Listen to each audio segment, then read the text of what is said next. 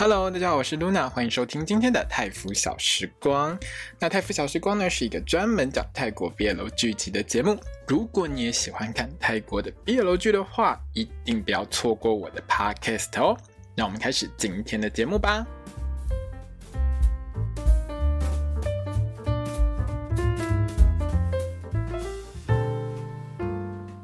小迪卡，我是 Luna，欢迎收听今天的泰服小时光。那我们今天要来聊到的呢，就是星期六我们一定会聊的《Bad Friend》床伴的第六集。好，第六集哦，这一集很赞，这一集真的很赞。这一集的这个 Podcast 应该很短，因为其实大部分的画面就是你要自己去看。我总不可能在这边给你演出很多，比如说骨沟啊，哈，骨沟，嘿，屁股那一条，嘿，还有舌头这件事情，这种你就只能自己去看啊。你听我讲，大概。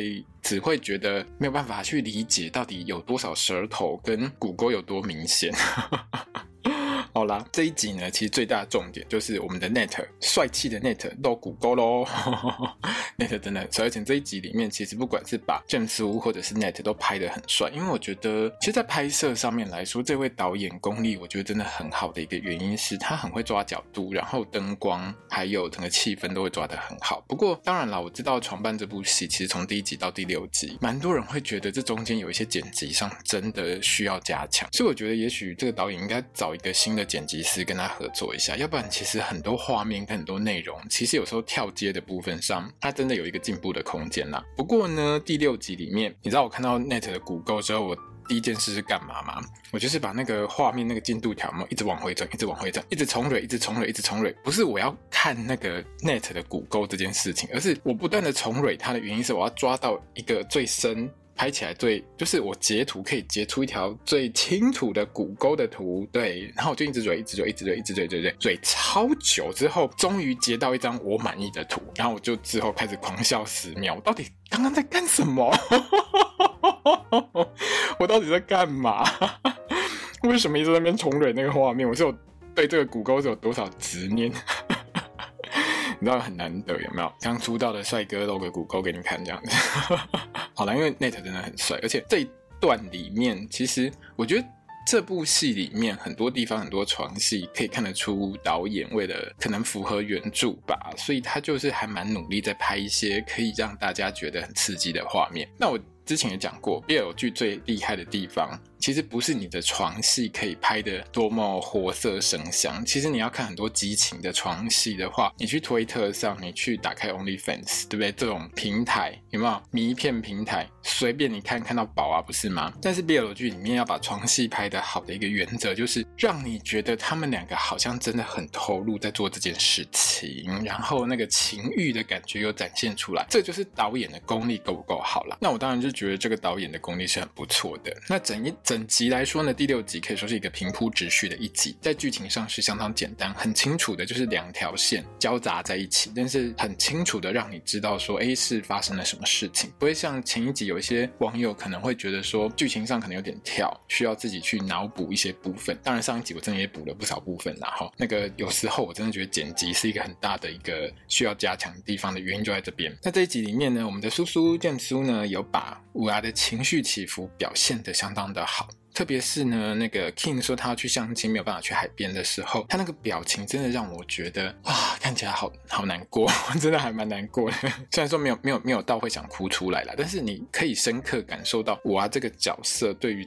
没有办法去海边，还有硬要去相亲这件事情，他有多么的失落，多么的难过。那至于呢，我说到这一集会有很多舌头的部分呢，坦白说啦，我觉得这一集到最后让我最失望的部分就是没有把床戏拍好拍满。可是呢，因为前戏的部分，就是床戏的前戏的部分呢，长度也是很够了，因为这一集都在前戏，然后到要真的要做的时候就直接卡掉。可是这前戏也够去 cover 掉那个床戏的部分。而且这一集里面呢，导演很喜欢叫 Net 跟 James 呢互相。舔来舔去，什么叫舔来舔去呢？前几集里面，如果你有听我 podcast，或者是你有看，有到我的粉专去看这个心得文的话，你会看到我常常在写舌头这两个字。比如说，哈，有一集应该是第一集吧，第一集是 Net 的舌头，然后有一集呢是剑齿的舌头，就是导演会去特别特写，比如说 Net 去舔剑齿的脖子啊，或者是。呃，反正舔对方奶头之类的这种地方。以前大概一集就给你看一次，对不对？这一集满满的，到处都是舌头，我都不知道该怎么说才好。我真的很想问导演说：“导演的 N 啊，你到底对舌头这种器官有什么很特别的执念吗？你可以跟我说一下吗？为什么你一定要特写那个舌头，take 那个舌头？是因为？”其他地方 take 下去就是照下去拍下去，大家可能没有什么感觉，可是看到舌头在那边舔来舔去，大家就会兴奋起来吗？我真的超级好奇的。但是坦白说，我觉得特写舌头这件事情是有很好的效果，没有错啦，我也承认啦。只是看完之后，你就会整部戏这一集看完了之后，就觉得我、哦、怎么看到一堆舌头在那边舔来舔去？好啦好啦，好，那这一集呢，卷书呢扮成猫真的很可爱哦。喜欢卷书的朋友们，请一定要看这一集哈。那这一集我们 Nate 也是很帅，而且还有骨沟哦。哈，剧情上呢，其实就是两个重要的事件混在一起一起说了哦。第一件事呢，就是 King 呢跟五阿本来呢在连假的时候约了要去海边玩，结果呢撞上 King 他妈妈呢帮儿子约相亲的时间，所以后来就没办法去。另外一件事情呢，就是公司呢前。前一集还前两集，反正来的那个 Greed 就是一个很喜欢好五娃的这个上司呢，利用权势软硬兼施骚扰五娃，就连到最后呢，心死的五娃呢决定要辞职要离职的这个事件。好，那开头呢，这集开头里面呢，职场的打闹，其实还有后半段呢。上一集里面，因为 Jade 说，如果 King 跟五娃偷偷在一起的话，他就去跟那个公司门口的狗比谁比较会吠，对不对？那这一集里面呢，杠也跳下来一起玩。好，杠就说，如果哦，他就要。压住压另外一边。如果 King 跟五娃没有偷偷在一起的话，这样呢就要去吃狗饲料。不过呢，他们还在打闹的过程当中呢，他们的这个公司的工作群组里面呢，就看到 Greed 丢讯息叫。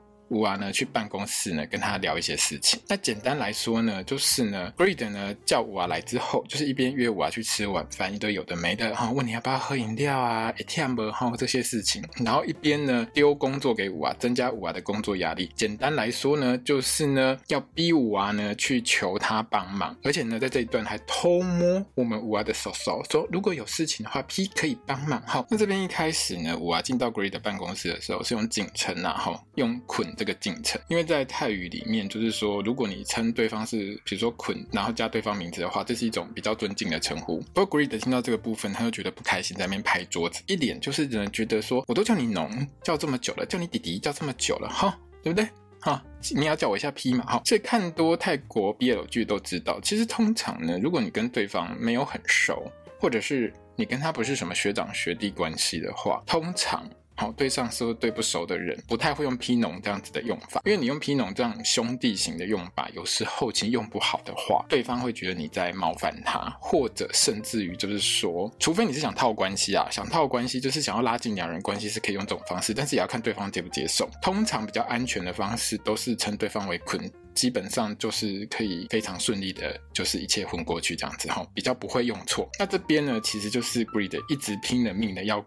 跟五娃拉近距离，吼，以后你就叫我哥哥，吼，我就叫你弟弟，这样子，吼，差不多就这个意思啊。那五娃就是不是很想理 Greed 啊，但是因为他是上司，你又不能不理他，所以只好就是各种铜墙铁壁的方式都拿出来，能挡就挡，能闪就闪了。好，那 Greed 的命令其实就是加重五娃的工作，这一点五娃自己也知道。而且明明好、就是 Greed 呢故意拖延别的单位的反应讯息，他其实很慢才把这个讯息、这个 message 给五啊，让五啊必须去重新调整他的工作内容。可是呢，却要五啊很快就把工作成果交出来。那五啊明明就知道这件事情，可是他知道，如果因为这样他去求 Greed 的话，Greed 一定会有一堆有的没的烂要求。有没有？比如说你先跟我上床什么之类的啊？这种烂老板、这种烂上司，什么东西、什么话讲不出来，手都。给你摸下去了，对不对？那瑞德整个就是很积极，可是呢，他永远都只会做五娃最讨厌的事情。比如说呢，像在上班的时候，故意跑到五娃的身后，还靠超近的哦，直接在他的背后这样看着他工作。问题是，这是我们五娃最最最最最讨厌的角度啊！因为小时候他继父性骚扰他的时候，就是这个位置，就是这个 pose。那还好呢，他的同事都有互相 cover。我们五娃长得就是漂亮。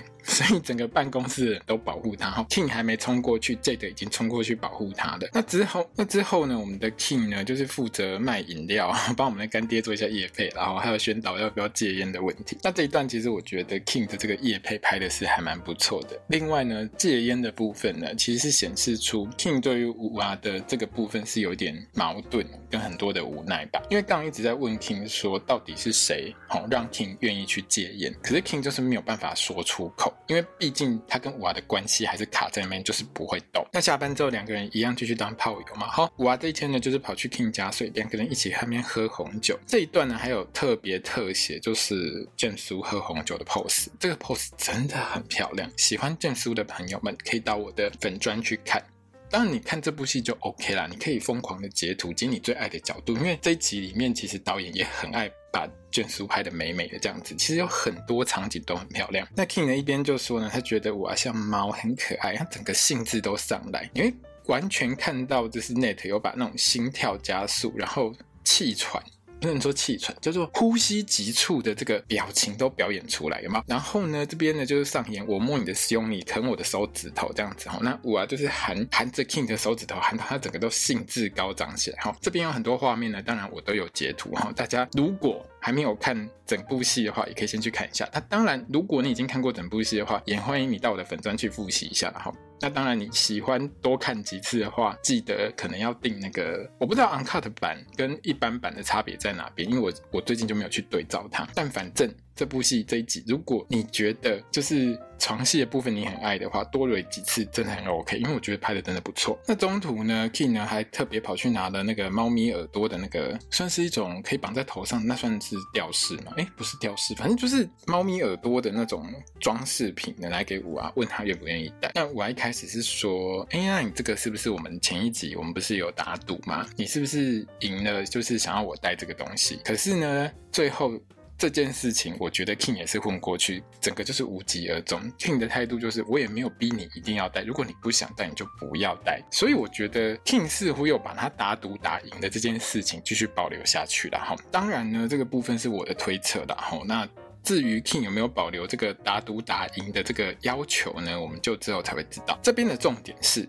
五娃愿意给他戴上去，有没有？那 King 呢？一进房间看到五娃戴着那个猫咪耳朵，整个就兴致高昂，你知道吗？就是猫耳，有没有？日本有一段时间很流行猫娘，然后就会有。我记得还有发光的猫耳啊，那个发光的猫耳好像是耳机的样子，总之就是很可爱就对了。那 King 一进房间看到戴着猫咪耳朵的五啊，整个就兴致高昂，有没有？整个就冲过去。后面呢，比如说什么五啊爬过来舔你啊、亲你啊，还有 King 在那边舔五啊的各种画面，麻烦你就自己去看剧吧。因为这个东西呢，听我形容呢，我就会觉得我也不知道该怎么形容。我今天又不是我的 podcast 不是什么十八禁的台，好不好？虽然会偶尔讲到一些十八禁的东西，可是问题是我不是那种说书的，我没有办法跟你讲说他先伸出了什么东西，然后舌头又伸出来，然后舔哪边，这实在是有点奇怪的哈。总而言之，自己去看。好，那两个人舔来舔去呢，到后面有吻戏的时候，我都还觉得吻戏的激情度整个都输了，你知道吗？我真的觉得吻戏。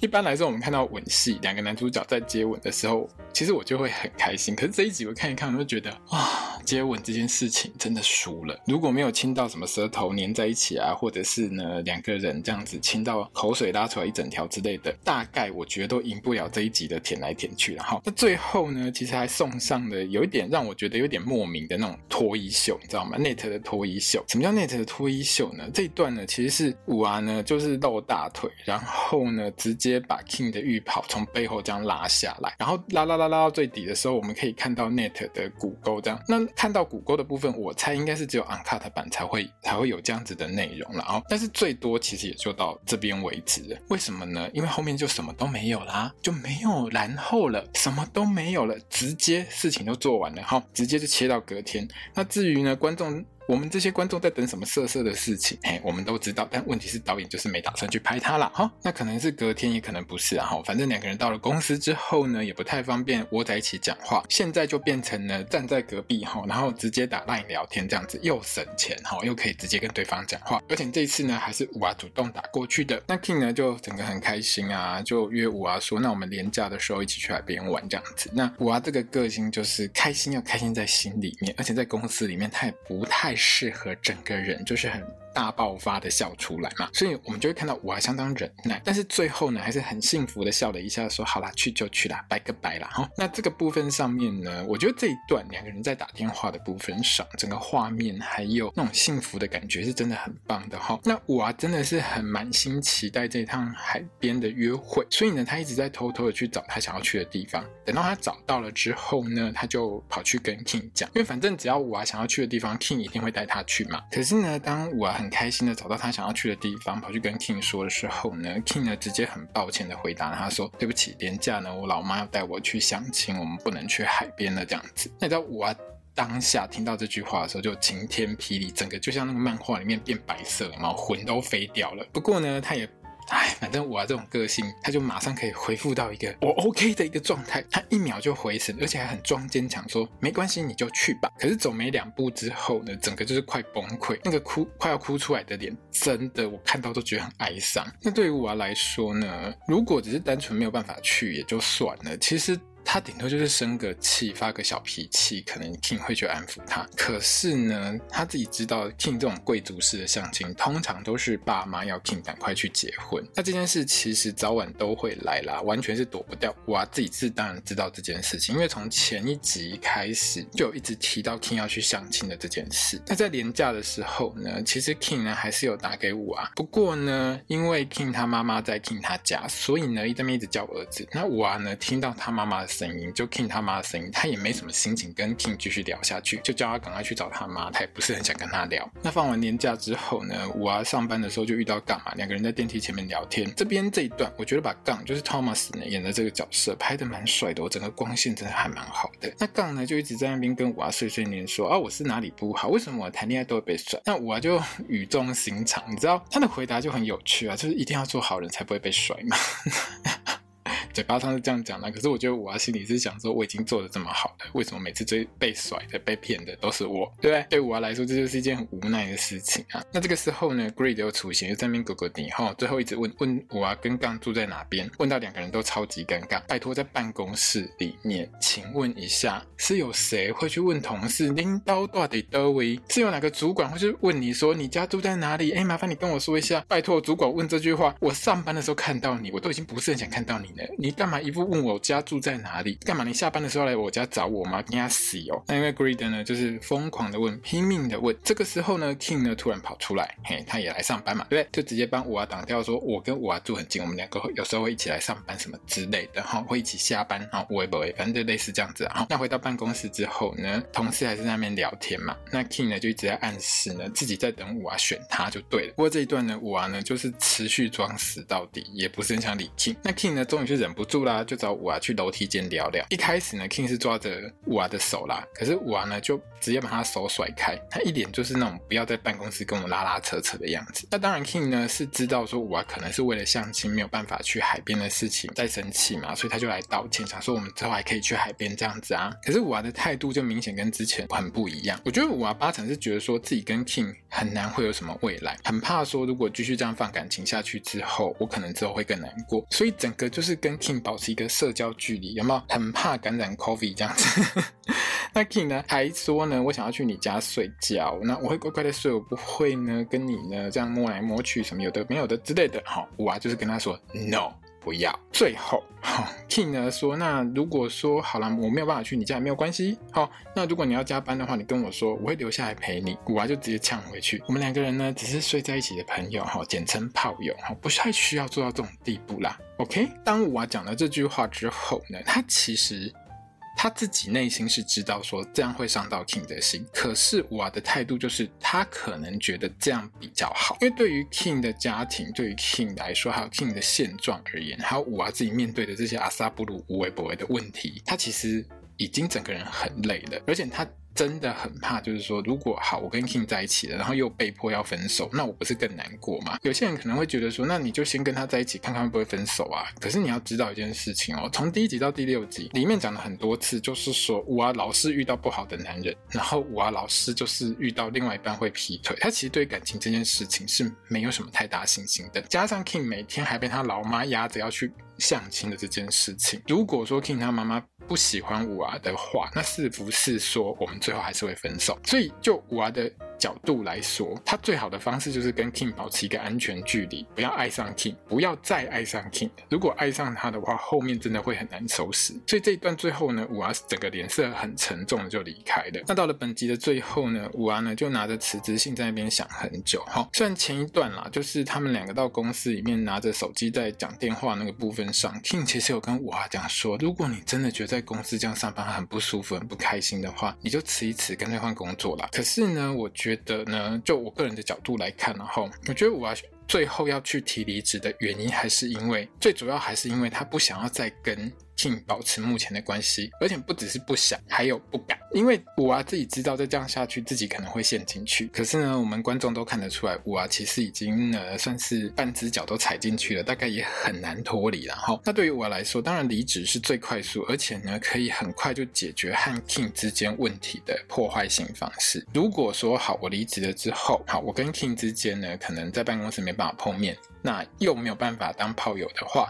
顶多我自己难过一段时间，毕竟我们两个也还没有在一起啊。然后我们两个之间感情上也还没有到那种完全无法分开的一个阶段嘛，对不对？顶多我就是哭一段时间啊，可能就结束了。那如果说呢，我没有离职，我跟 King 继续当同事，到时候我跟他如果感情一发不可收拾，可是又没办法在一起，那我自己当然很清楚，在那种状况下绝对是哭到死啊。那至于 Greed 的部分呢，反正我觉得是顺便刚好啦，因为最后一段有演到，就是说 Greed 呢在找不到五娃的时候，竟然叫全办公室的人去找五啊，东边熊班哦，好，拎起把五啊给他吹来。我听到这一段的时候，就是我看到这一段的时候，因为是 Jade 跑来找五啊，跟他说，就是 Greed 要全办公室的人去找他这件事情，我真的觉得这间公司真的有够烂，拜托一下，就是你们可以找到新的工作，赶快换好不好？有这种上司，有这种老板，还有这种垃圾同事的公司，真的可以换就尽量换，好吗？这种公司。就算你不换，大概呢，我觉得也应该撑不久，很快就会倒啦。早早离职真是上策，好不好？那预告的部分呢，就是看到我头痛又胃痛哈，